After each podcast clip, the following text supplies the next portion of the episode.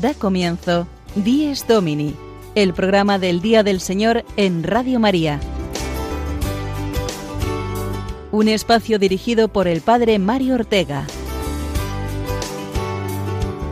Un tiempo para compartir la alegría del discípulo de Cristo que celebra la resurrección de su Señor.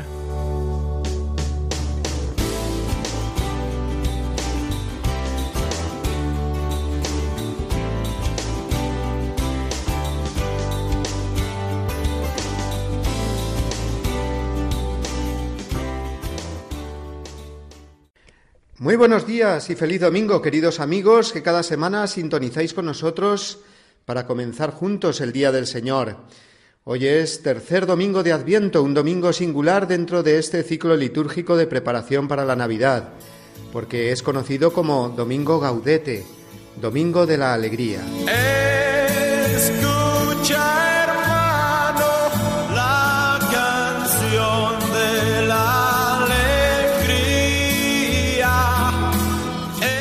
Alegría de saber que Dios viene a nuestro mundo, entra en nuestra historia, en la de cada uno de nosotros, a través del misterio de la Navidad que celebramos en apenas diez días.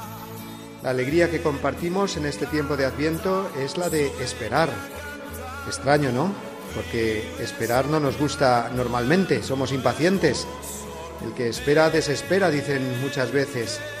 Pero es que esta espera del Adviento es esperar al que ya ha venido, y nos dejó una promesa que no deja de cumplir. Jesús sigue viniendo cada año en el misterio de la Navidad y por eso nuestra espera es alegría. No es espera triste, es esperanza, que goza ya preparando la venida segura del Señor. Por eso este domingo de Adviento es de la alegría, porque a nuestra espera le queda ya muy poco para llegar a la posesión del esperado. Y por eso toda la vida del cristiano, aun siendo espera, es alegría. Alegraos siempre en el Señor, os lo repito, estad alegres, el Señor está cerca. Así nos lo dice hoy la palabra de Dios.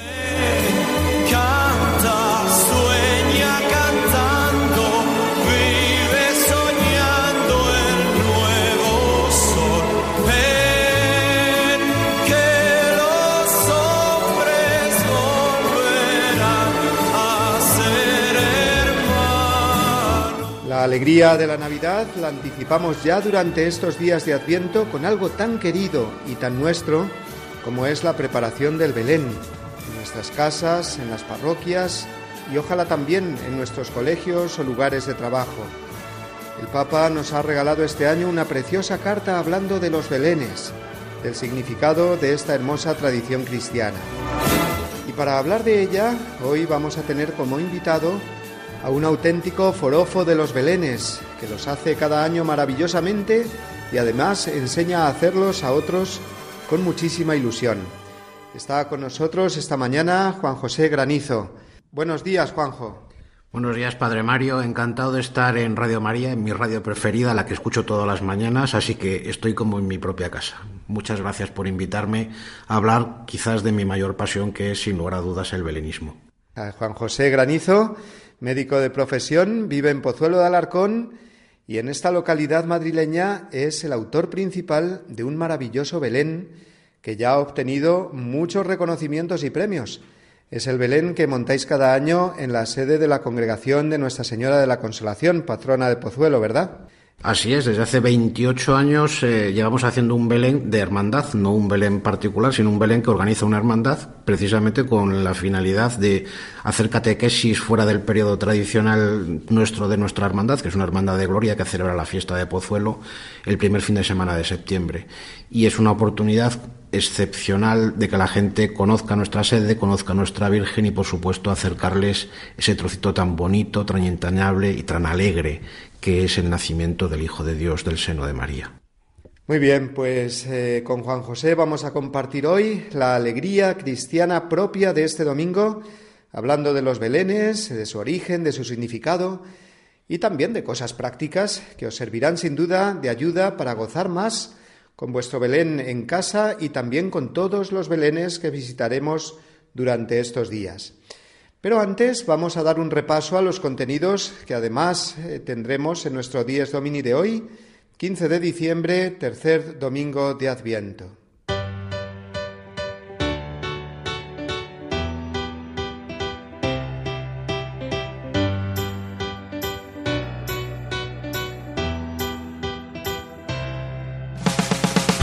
Comenzaremos escuchando el Evangelio de la liturgia de hoy, que nos presenta a San Juan Bautista como uno de los protagonistas del Adviento, ya que nos enseña a preparar el camino al Señor, con su ejemplo de fidelidad y de entrega. Escucharemos también la explicación que nos hace sobre la alegría propia del Adviento el obispo de Córdoba, Monseñor Demetrio Fernández. Asimismo, no nos faltará tampoco esta semana la anécdota semanal del Padre Julio Rodrigo desde su parroquia. Como igualmente contaremos con Pablo Esteban y Marina Cornide, que son, como sabéis, quienes nos adelantan los santos que celebraremos durante toda la semana.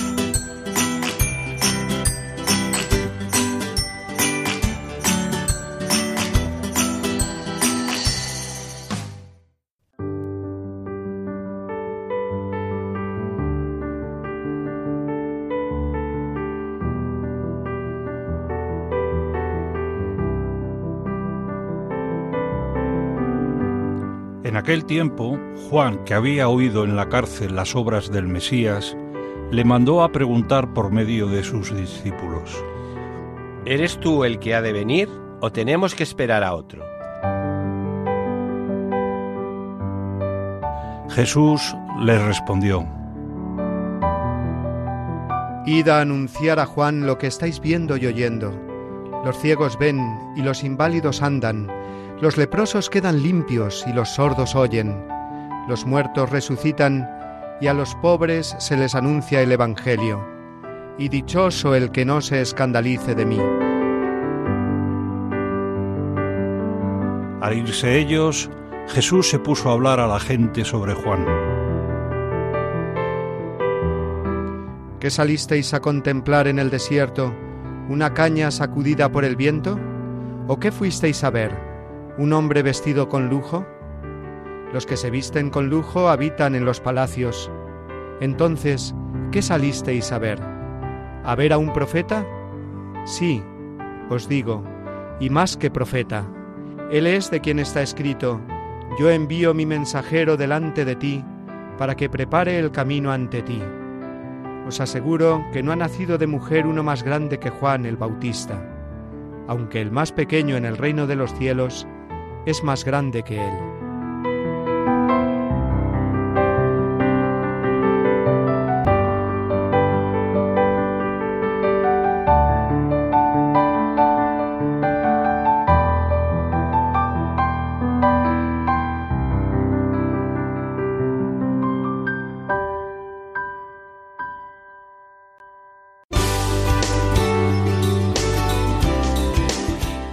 Domini el programa del Día del Señor en Radio María. Un tiempo para compartir la alegría del discípulo de Cristo que celebra la resurrección de su Señor.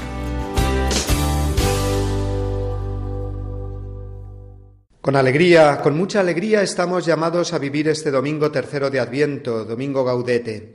Mientras terminamos de preparar el Belén en casa, los más rezagados, porque seguro que la mayoría de nuestros oyentes ya lo tienen bien montado e iluminado.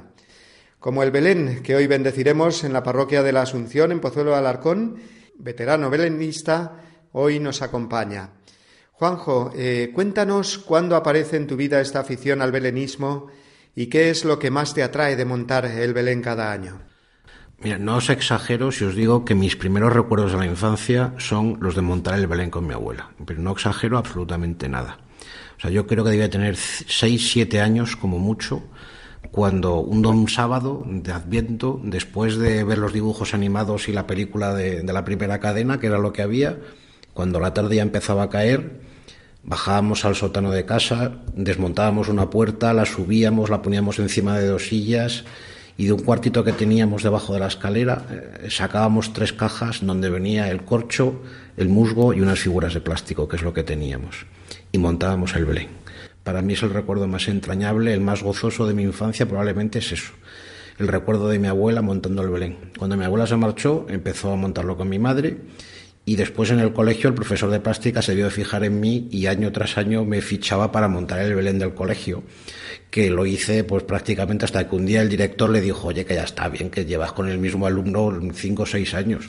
Y ya bueno, cambiamos de alumno y bueno, después seguí montando belenes en casa hasta que nos cambiamos de casa. Hicimos un cambio de domicilio mis padres, eh, hicimos un arreglo en nuestra vivienda antigua y durante dos o tres años perdí el, Belén porque bueno, estaba todo perdido, estaba todo guardado en cajas y bueno, pues no, no había manera de resolverlo hasta que nos volvimos a trasladar y prácticamente al año siguiente eh, la congregación de Nuestra Señora de la Consolación, de la que yo en aquella época era formaba parte de la directiva, eh, decidió hacer un Belén en la capilla de la Virgen. Era el año 1992.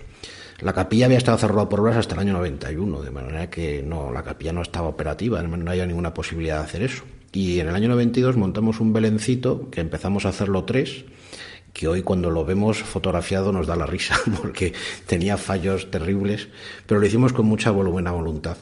Y a partir de ese momento llevamos ya 28 años haciendo belenes y actualmente tenemos un belén de 90 metros cuadrados con más de 350 figuras.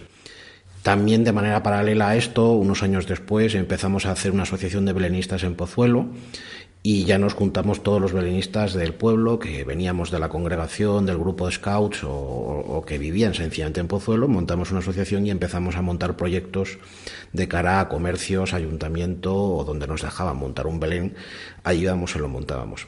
Esto tiene dos caras diferentes, si os dais cuenta.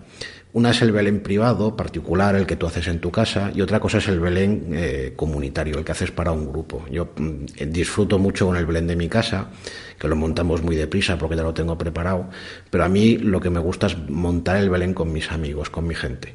Yo para mí es un gran momento de felicidad montar el Belén. Es el mes de diciembre, el mes de la Navidad, si la Navidad es gozosa, las semanas previas como estas que estamos pasando, la de montar el Belén quizás sea lo más bonito que de, todo el año para mí, que es convivir con tus amigos montando un Belén. Es lo más bonito que hay. ¿Y por qué crees, como dice el Papa en su carta, que el Belén tiene esa capacidad de conmover y suscitar asombro en todos los que lo contemplan profundamente? Pues yo creo que el Belén tiene una parte eh, en la cual se recrea la creación. Los belenistas representamos un paisaje, representamos una serie de construcciones, ponemos animales, ponemos personas, de manera que estamos haciendo una recreación de la creación que es lo mismo que hace el arte en definitiva. Cuando vemos un cuadro bonito, cuando vemos eh, una escultura, ayer estaba oyendo, por ejemplo, Radio María, estaba viendo hablar sobre eh, Martínez Montañés, cuando vemos una escultura inspirada, eh, nos sentimos conmovidos. Yo creo que el arte tiene esa capacidad de representar la naturaleza, de imitarla y algunas veces incluso voy a decir casi de superarla. Y verdaderamente yo creo que tiene esa parte en lo artístico. Pero muchas veces yo lo he pensado. Eh, me encanta ver belenes, porque realmente en esta temporada que ya empiezan a estar abiertos me paso horas viendo belenes. Bueno, de hecho hay sitios en donde les digo, mire, no es que quiera fastidiar la cola, pero es que yo soy belenista y me gusta estar una hora viendo un belén. La gente le dedica a lo mejor cinco minutos. Yo creo que un belén representa un universo dulce, pacífico, equilibrado, en donde no existe el mal yo creo que es esa capacidad de evocar un mundo en paz, es esa frase del Evangelio tan bonita, que Jesús nace estando el mundo en paz. Eh, eh, Augusto cierra el templo de Marte porque había estado Roma más de dos siglos en guerra y levanta el Ara Pacis en Roma en, conmemoración de ese momento histórico en el que Roma está en paz, el mundo que conocemos está en paz y es en ese momento cuando nace Jesús. Y es precisamente ese universo equilibrado, tranquilo, bonito, en donde todo tiene un orden, todo tiene una finalidad, todo tiene una misión y todo es importante, lo que nos invoca, lo que nos evoca muy poderosamente ese mensaje de paz, que tiene la, natividad del Señor. Jesús se ha hecho hombre entre nosotros, ha cogido nuestra humanidad y en ese momento el mundo parece que es perfecto. Y eso es lo que representamos los belenistas, ese mundo maravilloso en paz.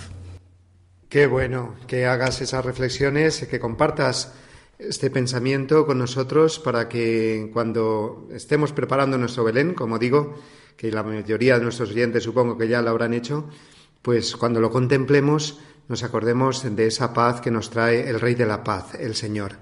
Vamos a hacer, Juanjo, si te parece, una pequeña pausa ahora en nuestro diálogo para recordar de nuevo el domingo que estamos celebrando hoy, Domingo de la Alegría. Y es precisamente eh, don Demetrio Fernández, que es el obispo de Córdoba, el que en las palabras que vamos a escuchar a continuación nos explica este significado del día de hoy.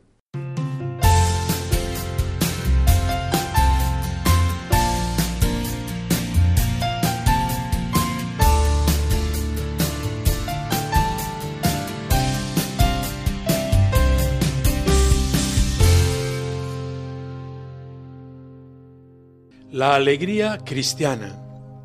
Estad siempre alegres en el Señor. Os lo repito, estad alegres. El Señor está cerca.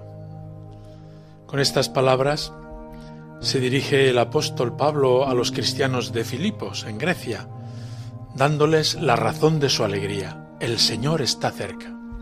Es decir, llevamos en nuestro corazón al Señor está viniendo continuamente a nuestra vida de múltiples maneras y esperamos su venida al final. Nada hay más bonito en la vida que la esperanza y nada más triste que la falta de esperanza. La esperanza es lo último que se pierde. Mientras hay vida, hay esperanza, solemos decir. Pues la medida de nuestra esperanza marca la medida de nuestra alegría y de la paz de nuestro corazón. Por eso, el tiempo de Adviento es tiempo de alegría, porque es tiempo de esperanza. Esperanza no sólo de unos días de fiesta o de una paga extraordinaria, esperanza no sólo por el reencuentro de familia, todo ello muy bueno. La esperanza del Adviento tiene a Jesucristo como protagonista y por eso la alegría es inmensa. La vida humana, nuestra vida, no acaba en el sepulcro, sino que continúa en mayor plenitud con Dios en el cielo. La espera serena de ese momento nos produce alegría. El hombre no es un ser para la muerte, como afirman los existencialistas ateos, no el hombre es un ser para la vida que no acaba, para la vida eterna con Dios y con todas las personas que amamos. Dios no nos ha traído al mundo para gozar un poco y sufrir mucho. Eso sería desesperante. Dios nos ha traído al mundo para gozar eternamente con Él y ya empezamos a saborearlo desde esta etapa de la tierra, en la que no faltan sufrimientos. Esta es la gran esperanza de nuestra vida, vivir con Dios, ya desde ahora y por toda la eternidad.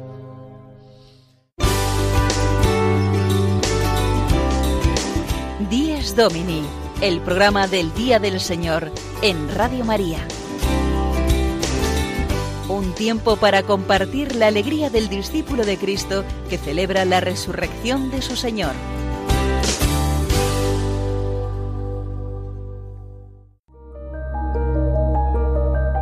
Cuando decimos que en Adviento pedimos la venida del Salvador, no hablamos de teorías. Realmente nuestro mundo está herido por el egoísmo, la autosuficiencia, la indiferencia, las mil adicciones que nuestra sociedad fomenta.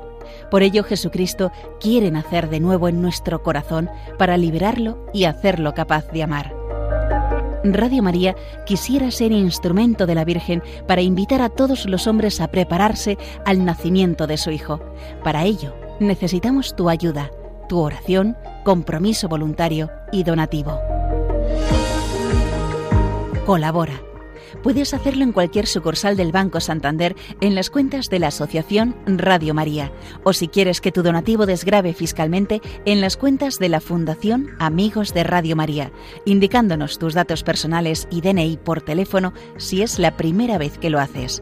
También por transferencia bancaria, giro postal o cheque a nombre de Fundación Amigos de Radio María, enviándolo a Radio María, Paseo de Lanceros 2, primera planta 28024 Madrid, proporcionándonos tus datos si quieres desgrabar. Si lo prefieres, puedes hacerlo a través de nuestra web www.radiomaria.es o llamar al 91 822 8010 y te facilitaremos todos los trámites. Radio María, la fuerza de la esperanza.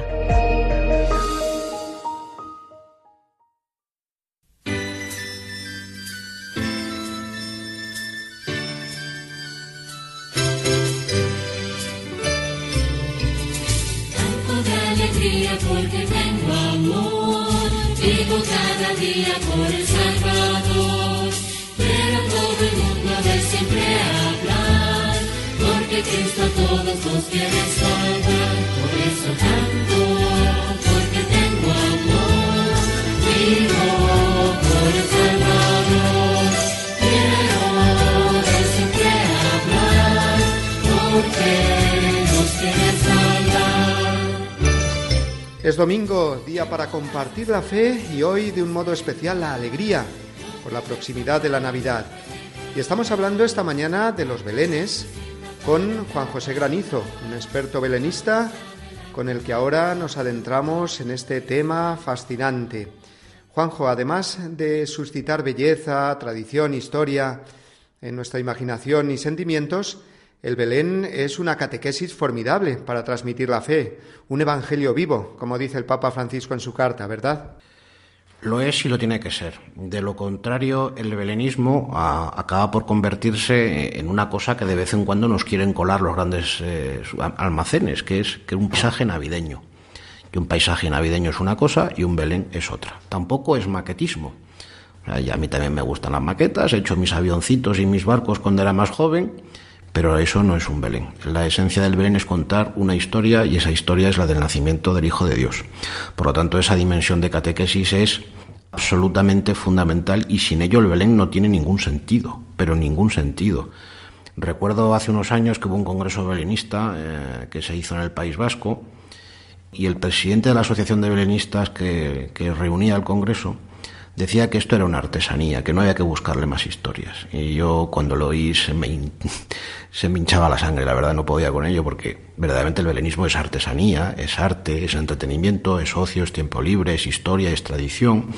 Pero si en esa dimensión catequética, sin ese mensaje, verdaderamente el belenismo es vacío, eh, no tiene ningún sentido, no tiene ni pies ni cabeza, porque hacen muchas mejores maquetas los maquetistas que se dedican al modelismo militar que nosotros, hacen mucho mejor la arqueología los arqueólogos que los belenistas, escriben mucho mejor historia los historiadores que los belenistas. De manera que el belenismo no puede ser ninguna de esas cosas. Tiene elementos de todas ellas, evidentemente, pero lo que tiene que transmitir es que Dios, el Hijo de Dios, se ha hecho hombre y que encima se ha hecho un niño. O sea, que no ha aparecido aquí hecho un mayorzote, un... No, no, ha venido hecho un niño, ha nacido pobre en un pesebre. Y los primeros que se enteran de todo eso son unos pastores que están cuidando las ovejas, que no tienen ni idea de nada y que van a un ángel y le dice, oye, que os ha nacido en Belén el Mesías, el Salvador.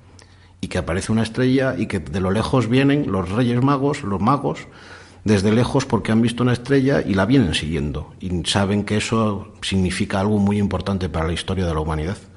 Y esa es la historia que contamos los belenistas. Sin esa catequesis, el belenismo no es nada, absolutamente nada. Porque yo creo que de los otros elementos, las maquetas, eh, los paisajes, estamos bien, pero no somos los mejores, no, no tenemos nada que aportar en eso. Lo que aportamos es precisamente esa historia. Y junto con esas eh, figuras, por supuesto, que no pueden faltar, en primer lugar el misterio, Jesús, María, José, eh, también los pastores, los magos, como nos has recordado, pues también hay otro sinfín de figuras eh, que todas tienen su significado.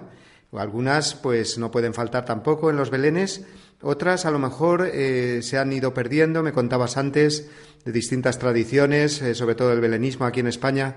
Cuéntanos un poco el significado de algunas de estas figuras que pueden pasar más desapercibidas. Bueno, si hay algo en el mundo mm, que es universal dentro de la escenografía cristiana, sin lugar a dudas es el Belén. Yo creo que el Belén se ha adaptado a todas las culturas, a todas las tradiciones, y en cada una tiene sus peculiaridades eh, muy características. Cuando el Belén llega a América, de mano de los misioneros españoles, en Quito es muy habitual que los ángeles lleven un arcabuz.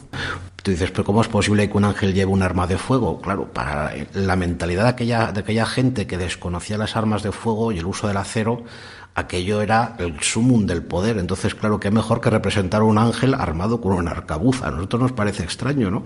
Pero para ellos era la cosa más normal del mundo. El Belén se ha injertado en todas las culturas, pero bueno, vamos a hablar un poco de las nuestras, que es lo más habitual. Es verdad que nuestro Belén ha perdido mucha de la simbología implícita que teníamos en ello. Nos hemos vuelto eh, muy claritos en esto, muy explícitos, o nos cuentan las cosas o si no, no las entendemos. Bueno, una de las figuras tradicionales del belenismo que se ha perdido es la del gallo, que era siempre una evocación a, San Pedro y a sus tres negaciones y que mm, prácticamente ya no se ve. Ponemos gallinas, ponemos gallos, pero ese gallo solitario en lo alto de un, de un monte, de un cerro o en lo alto de un muro, por ejemplo, esa imagen la hemos perdido. Otra muy tradicional es la del buen pastor. Ponemos pastores, ponemos ovejas, pero muy tradicionalmente en el belenismo español había un único pastor al frente de un montón de ovejas, que era la alegoría del buen pastor tan evangélica tan, tan y tan calada en, el mensaje que conocemos de, de, las Sagradas Escrituras. Y como eso hay muchos símbolos que se han perdido, algunos los hemos conservado, seguimos utilizando la estrella que guía a los magos, eh, seguimos utilizando, por ejemplo, la principal escena del nacimiento, evidentemente, es la Natividad, pero en nuestro belenismo la adoración eh, de, los, pastores se sigue haciendo. Hemos conservado la, eh, la aparición del ángel a los pastores y por supuesto la Epifanía, la llegada de los Reyes Magos. Pero el belenismo histórico tenía muchas más escenas que representaban un poco la vida de Jesús. A mí, yo soy de cofradía de Virgen y no puedo remediarlo. Para mí, eh, esta historia empieza en el momento que el ángel Gabriel se le aparece a la Virgen María y le dice, eh, la anuncia la buena esperanza. Yo creo que el belenismo también ha perdido mucho esa escena de, la anunciación a la Virgen, que es fundamental para entenderla, y otra eh, que es muy, muy tradicionalmente española, el, ciclo antiguo de la Navidad empezaba, bueno, y sigue siendo así, evidentemente, con, con, el nacimiento de Jesús y acaba con el bautismo de Jesús. Y una de las escenas que también hemos perdido es precisamente esa, el bautismo del Señor. Eh, y, el uso precisamente del agua como elemento de purificador, como signo de purificación. Seguimos poniendo fuentes en nuestros belenes, ¿verdad? Pero ya la gente se para a ver una fuente como una fuente, no para pensarse en el sentido que tiene el agua como signo externo del bautismo. Eso es el, sentido real que tenía el uso del agua históricamente en nuestros belenes. Y por desgracia todas esas cosas, y hay muchísimos más, muchos más elementos, eh, ya los hemos perdido. Y cuando los ponemos en los belenes, lo peor es que tenemos que explicarlos, porque la gente no los entiende. Y os voy a contar una anécdota que me pasó hace tres días, estábamos acabando nuestro Belén y hay una escena que para mí es muy querida porque es muy, evocadora, que es la, escena de la huida a Egipto, eh, eh, la escena del de niño Jesús refugiado, vamos a ponerle el lenguaje moderno, ¿no? Este, tienen que marchar de una situación hostil que les persigue y esa escena me gusta colocarla sola en mitad del, del campo o llevo unos años colocándola encima de un puente y al lado del puente he colocado eh, un montón de animales que teóricamente tienen que estar todos pegándose entre ellos, perros, gatos, palomas, incluso había un leopardo que me he encontrado por ahí y que lo puse. Bueno, pues todos los animales juntos detrás del niño Jesús representaban precisamente ese sentido tan franciscano, tan del fundador del belenismo, como lo entendemos ahora, de que estando el niño Jesús delante, los animales no podían pelearse ni podían estar disputándose la comida unos con otros.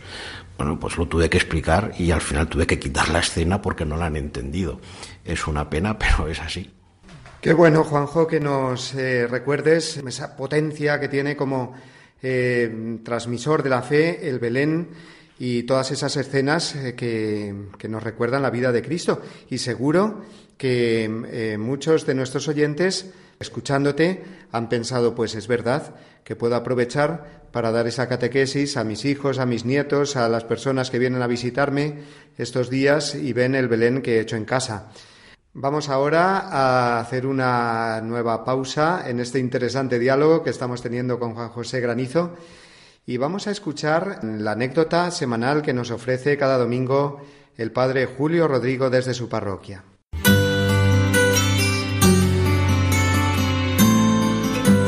El domingo desde mi parroquia. Una reflexión a cargo del Padre Julio Rodrigo.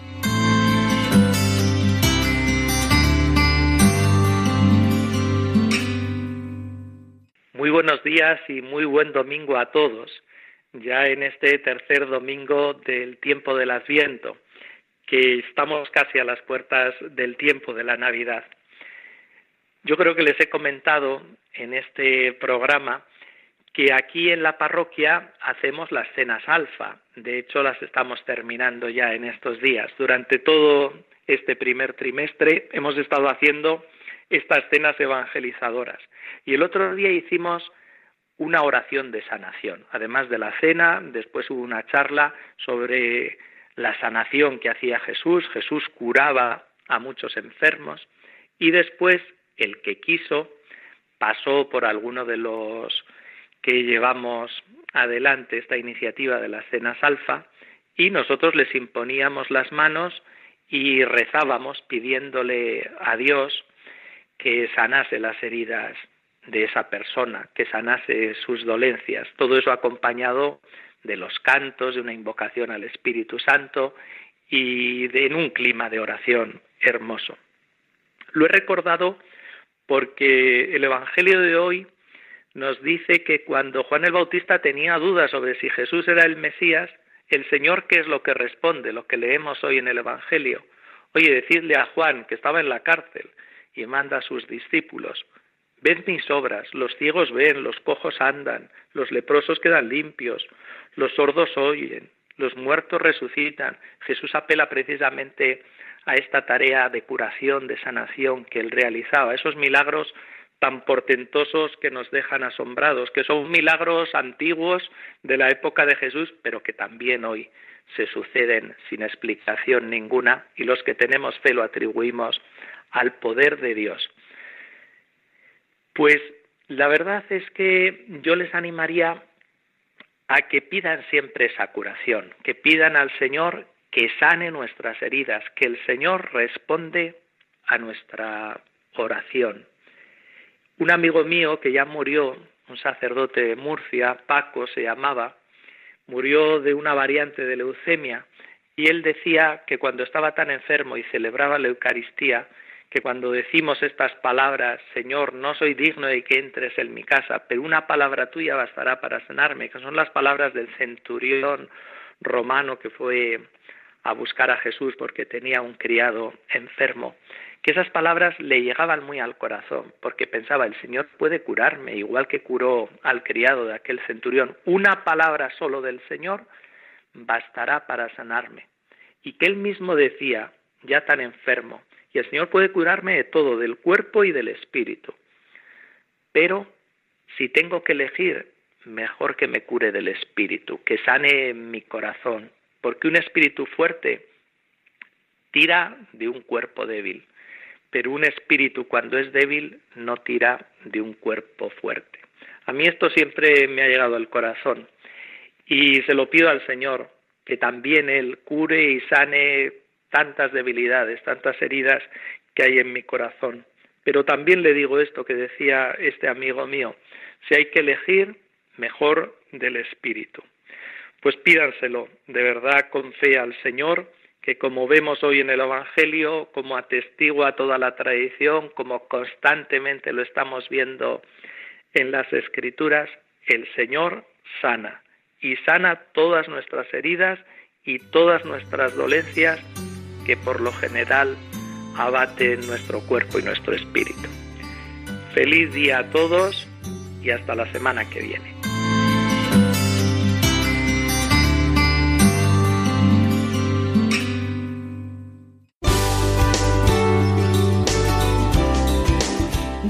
Domini, el programa del Día del Señor en Radio María. Un tiempo para compartir la alegría del discípulo de Cristo que celebra la resurrección de su Señor. anunciamos el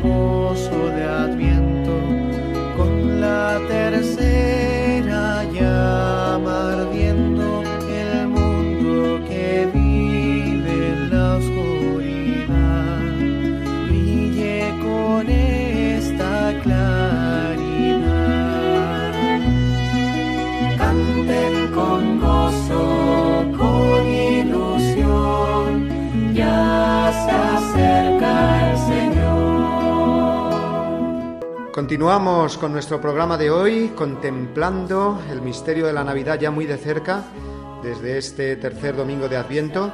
y contemplando el Belén que hemos montado o montaremos o estamos montando en casa y para ello eh, nos está ayudando esta mañana Juan José Granizo. A él le voy a preguntar ahora cómo difunde esta eh, afición al Belén, que es mucho más que una afición, es un modo de evangelización, cómo está creando de alguna manera escuela. Cuéntanos un poco, eh, Juanjo, en qué consiste ese taller de belenismo que complementa la catequesis parroquial de los niños en tu parroquia cada semana. Bueno, pues la historia arranca hace muchos años, porque mm, nosotros llevamos haciendo cursos de belenismo en la Asociación de Belenistas de Pozuelo, pues prácticamente 15 años. Casi todos esos cursos los hago yo. Y la edad media de mis alumnos es de 65 o 70 años.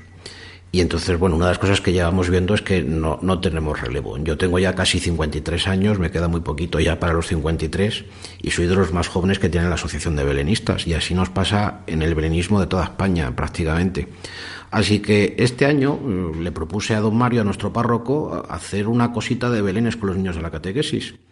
Me dijo, bueno, lo voy a pensar y ya durante el verano mm, ya le dimos forma eh, y hemos hecho un taller de belenismo para aquellos niños que quieren apuntarse después de la hora de catequesis semanal. Pues tenemos un tallercito donde estamos haciendo cosas muy sencillas, muy elementales, con técnicas sobre todo no peligrosas, de que son críos chiquitillos y que manejar una cuchilla que tiene un filo considerable, pues es un peligro. Pero bueno, la verdaderamente estoy absolutamente sorprendido porque en cuatro horas mis alumnos han aprendido más que los mayores en diez semanas. Es una cosa espectacular la capacidad que tienen los niños de aprender. Por lo que veo, los niños vienen contentos, el curso va bien, o sea, no, no se me ha perdido ninguno. Es más, creo que he, subido un par de ellos más en, desde que hemos empezado el curso. De manera que es una cosa que le estoy poniendo mucha ilusión porque todo hay que enseñarlo desde pequeños. Eh, y esa imagen con la que empecé esta charla, mi recuerdo con mi abuela montando el Belén, eh, yo creo que la tenemos que intentar eh, llevar adelante. Es fundamental que los niños lo aprendan, que lo hagan, que lo olviden, porque luego les llegará la edad del pavo y lo dejarán, pero cuando tengan otra vez unos cuantos años más volverán a ello, estoy completamente seguro. Y Juanjo, no solamente para los niños, sino ahora para todos los adultos que nos escuchan, ¿nos puedes dar algunos consejos prácticos, digamos, para montar un buen Belén en casa y también algunos consejos para disfrutarlo mejor desde esa experiencia de fe y de belleza que decíamos antes? Bueno, voy a arriesgarme a decir algo. Yo antes, hace 10 años, hubiese sido mucho más fundamentalista en el sentido de defender el purismo del belenista. Pero a estas alturas ya no lo soy. Y, me pasó una anécdota que la voy a contar. Un amigo mío me manda unas fotos del Belén y aparecen unos pájaros azules enormes para el tamaño de las figuras y que no pegaban nada. Y le digo, eh, fulanito, esto no, no me pega nada. Y fulanito me dice, mira, es que estos pajaritos azules los compramos en nuestro viaje de novios. Cuando antes hablábamos del sentido simbólico de los belenes, para esa familia en concreto esos pájaros tenían un enorme sentido. Desde entonces todo me parece bien, hasta los dinosaurios, de verdad, con tal de que monten un belén. Pero sí que es verdad que hay algunas cosas que son, vamos a decirlo así, como en medicina del ex artis, ¿no? Yo creo que una de las cosas más importantes de un belén es que esté bien iluminado y para que esté bien iluminado con un par de buenos focos basta. Y lo digo porque algunas veces abusamos de las cadenetas de luces de colores repartidas por sitios más insospechados. Hombre, eso está muy bien para el árbol de Navidad, pero yo creo que el Belén eh, en general eh, creo que hay que saberlo respetar en, su sobriedad y en su sencillez, eh, no hacer de ello un espectáculo de circo, sino que Jesús nace en pobreza y en humildad. Y yo creo que el Belén tiene que ser sobrio, tiene que ser elegante. Defecto muy habitual. Mira, recuerdo una vez que llego a ver a un señor que me dice, ¿me puede usted ayudar a poner el Belén? Sí. Llego a la casa del señor, me enseña las figuras que ocupaban la mesa del salón y no cabían más figuras en la mesa del salón y le digo, para esto necesitaremos poner eh, una habitación entera. Me dice, no, no quiero ponerlo en una mesa como esta. Digo, mire, habrá que poner de las 200 figuras que tiene usted 20 o 25 como mucho no sobrecargar los belenes. Yo creo que es mejor poner dos o tres escenas bien hechas, con suficiente holgura, y no sobrecargar, porque decir, como tengo 20 figuras, voy a poner las 20. No, no, hay que poner lo que necesita el Belén. Yo, de hecho, en nuestro Belén, y tiene 90 metros cuadrados, todos los años dejo sin poner 15 o 20 figuras y no pasa absolutamente nada. Yo creo que sobrecargarlo es malo. Además, es peligroso porque se pueden caer y romperse unas con otras. Elemento básico de los belenes, respetar un poco los tamaños. Si uno tiene una figura de 20 centímetros y otras de 10, las de 20 deben ir delante y las de 10 deben ir detrás, respetar un poco las perspectivas. Y luego hay que tener un poco de buen gusto. Bueno, he dicho antes lo de los dinosaurios, si uno tiene niños en casa es inevitable, pero es preferible que los niños pongan un dinosaurio a que se desentiendan del Belén. Cuando yo tenía sobrinos muy pequeñitos les comprábamos belenes de trapo y también he comprado una colección de cuadernos de recortables para mis sobrinos que ya empiezan a crecer para que se vayan entreteniendo. No puedes pedir que respeten una figura de barro con cinco o seis años. Está claro que para ellos es un elemento del juego como lo era para mí, porque yo recuerdo que todos los días avanzaban los Reyes Magos un pasito y cambiaban los pastores de sitio 20 veces en una mañana porque me daba la gana. Eso es inevitable. Con una figura de plástico se puede hacer con toda tranquilidad. Pero yo creo que respetar un poco la iluminación, que yo creo que eso es un elemento fundamental. Una iluminación sobria, la necesaria, la justa, no sobrecargarlo de figuras y respetar eh, lo que es un poco el, tamaño en, en, ello para darle un poco de sensación de perspectiva. Y luego todo, sobre todo lo más importante, recordar que el elemento fundamental del Belén, y ahí sí que nos podemos saltar un poco la perspectiva, es la natividad, el nacimiento. O sea que si ponemos unas figuras un poco más grandes para el misterio, pues bienvenido sea, por supuesto, que es la escena fundamental. Y luego sobre el disfrute, eh, hay dos cosas que son básicas. Hay que disfrutar haciendo el Belén, igual que yo disfrutaba con mi abuela. Y hay que hacerlo eh, eh, con una liturgia. Es decir, y he contado antes cómo acababa la tarde del sábado y cómo hacíamos las cosas una a una. Era una liturgia. Yo creo que hay que recuperar eso y cuando se acaba el de montar el Belén, pues tomas unas pastitas y una Coca-Cola o un vinito dulce si ya estamos en edad de ello y disfrutar un poco de ese momento y cantarle un villancico al Niño Jesús. Y yo recuerdo otra de las cosas que era compartir el Belén. El Belén no se esconde, el Belén se hace para enseñarlo.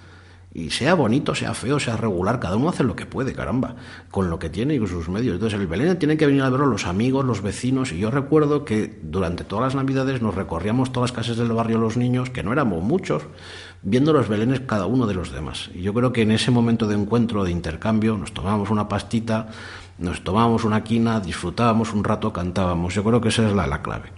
Y luego yo creo que el Belén eh, tiene otro elemento, y es que de vez en cuando hay que rezar, con el Belén delante. Hay que rezar antes de hacer el Belén.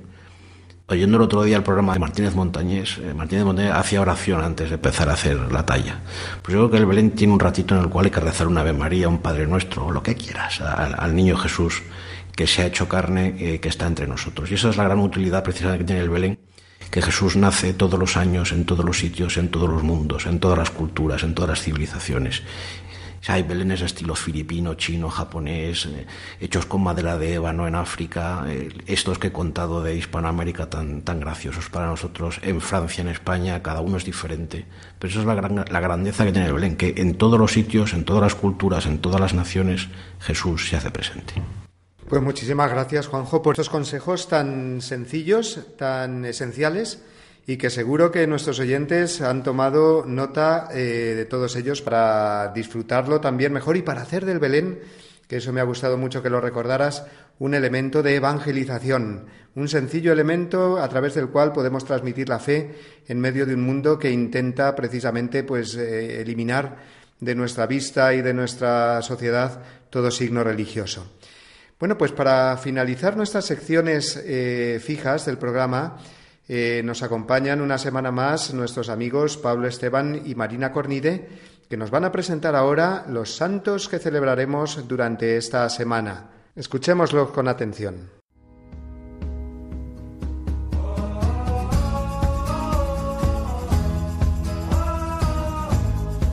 Santos en nuestro caminar. Un repaso a los santos que celebraremos esta semana por Pablo Esteban y Marina Cornide.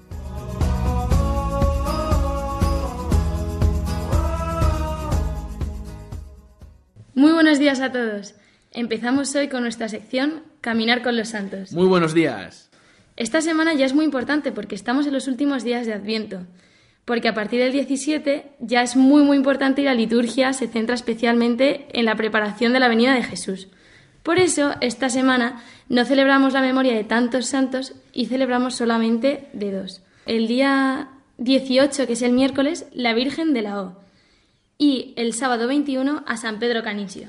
Así es, Marina. El miércoles 18, en este clima de preparación para la Navidad, celebramos la festividad de la Virgen de la Expectación del Parto, también conocida como Virgen de la O, comúnmente haciendo referencia al comienzo de las antífonas del Magnificat de las Vísperas, que desde el día 17 hasta el día 23, que son las festas mayores del Adviento, comienzan con esta expresión tan bonita, o con H, invitando pues eso, a, a expectar, a recogernos porque, porque que llega Dios. Sí, es, es muy bonito esto porque eh, la Virgen ya está a punto de dar a luz. Hace poco, justo el otro día, una amiga me decía, yo es que ahora para rezar lo que hago es imaginarme a la Virgen embarazada, que yo, por ejemplo, casi nunca lo hago y hay muchísimas imágenes que nos invitan a esto. Entonces, eh, la Virgen en estos días pues estaría poniendo todo su cariño y, y toda su dedicación pues a preparar la venida de su hijo, pues estaría haciendo la cuna, los pañales, y bueno, luego la pobre no sabía que los planes se le iban a cambiar del todo y tendría que ir a empadronarse a Belén. Pero eh, es una fiesta muy, muy importante y que nos puede ayudar mucho a vivir este tiempo de Adviento. Eso es. Así tenemos que centrarnos esta semana en igual que hizo la Virgen en preparar nuestro corazón, en preparar también pues nuestras familias, nuestro hogar, nuestra casa para la llegada de Jesús, que ya viene, que es que ya está llegando. Y del miércoles 18 pasamos al sábado 21, donde celebraremos a San Pedro Canisio, que fue un jesuita holandés del siglo XVI, de la primera generación de jesuitas. Fue amigo íntimo de Pedro Fabro y casi, casi que convivió con San Ignacio de Loyola. Este, es- este gran santo fue un gran intelectual y para él lo más importante, bueno, de las cosas más importantes fue la formación. Y de hecho fundó muchos colegios y seminarios. Y pues para nosotros también la formación tiene que ser algo muy, muy importante, porque sin formación no vamos a ser realmente libres. Eso es. Y la formación de San Pedro Canisio no se la quedaba para él, sino que todo eso que había aprendido y que había estudiado con los maestros jesuitas lo puso en práctica predicando. Fue un gran maestro predicador, predicador incansable que recorrió todo el centro de Europa y se le conoce como martillo de los herejes porque combatió con todo su conocimiento y con todas sus energías la herejía protestante que por esos años está empezando a extenderse por toda Europa. Esto nos invita a nosotros también en esto en esta época de incertidumbre, de, de crisis en la sociedad, a que tenemos que formarnos para ser también testigos del evangelio y testigos de la venida de Jesucristo. Así terminamos esta semana que, como hemos venido diciendo, nos invita a prepararnos realmente bien para la venida de Jesús. Teniendo todas nuestras esperanzas y centrando nuestra vida en el Hijo de Dios que está a punto de hacerse hombre por todos nosotros. Hasta la semana que viene, si Dios quiere. Un abrazo amigos.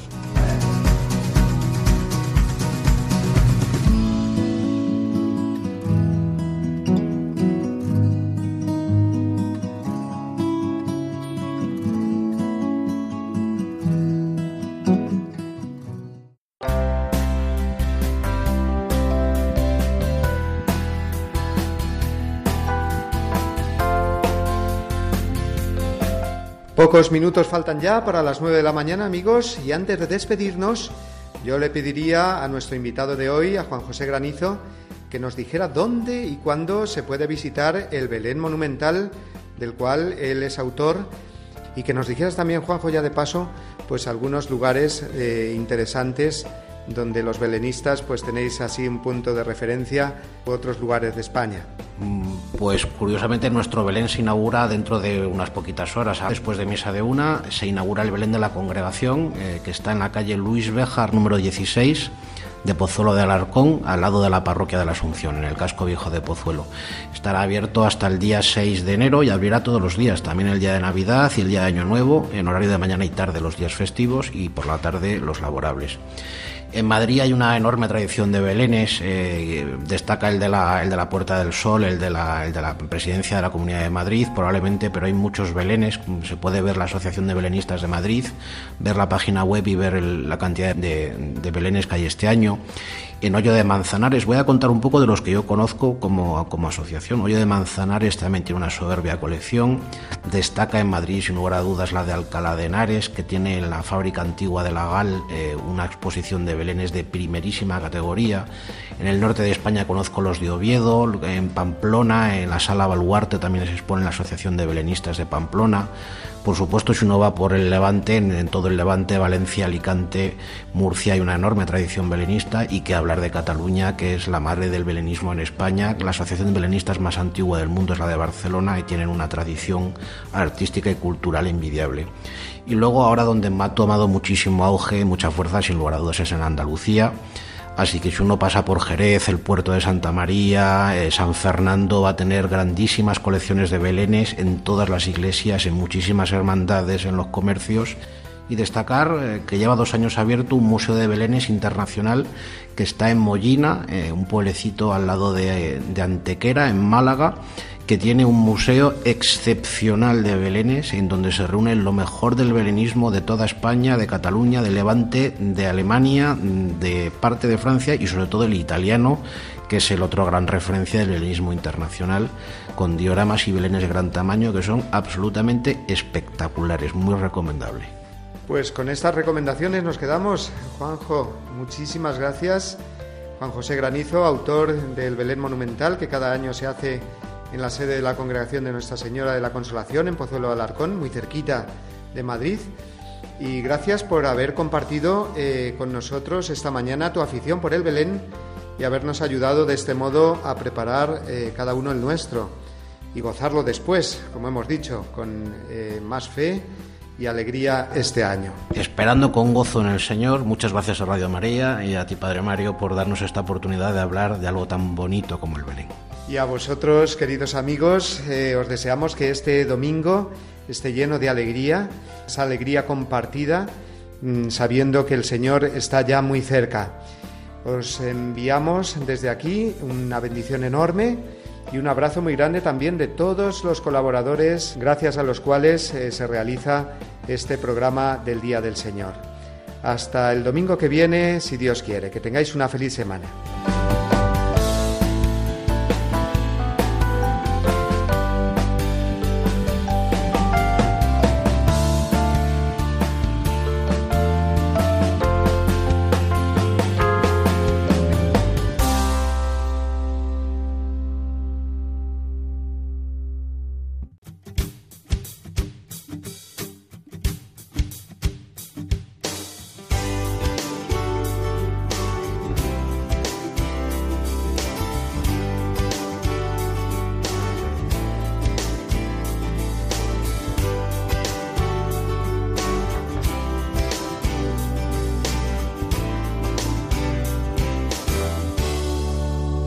Así termina Dies Domini, el programa del Día del Señor en Radio María.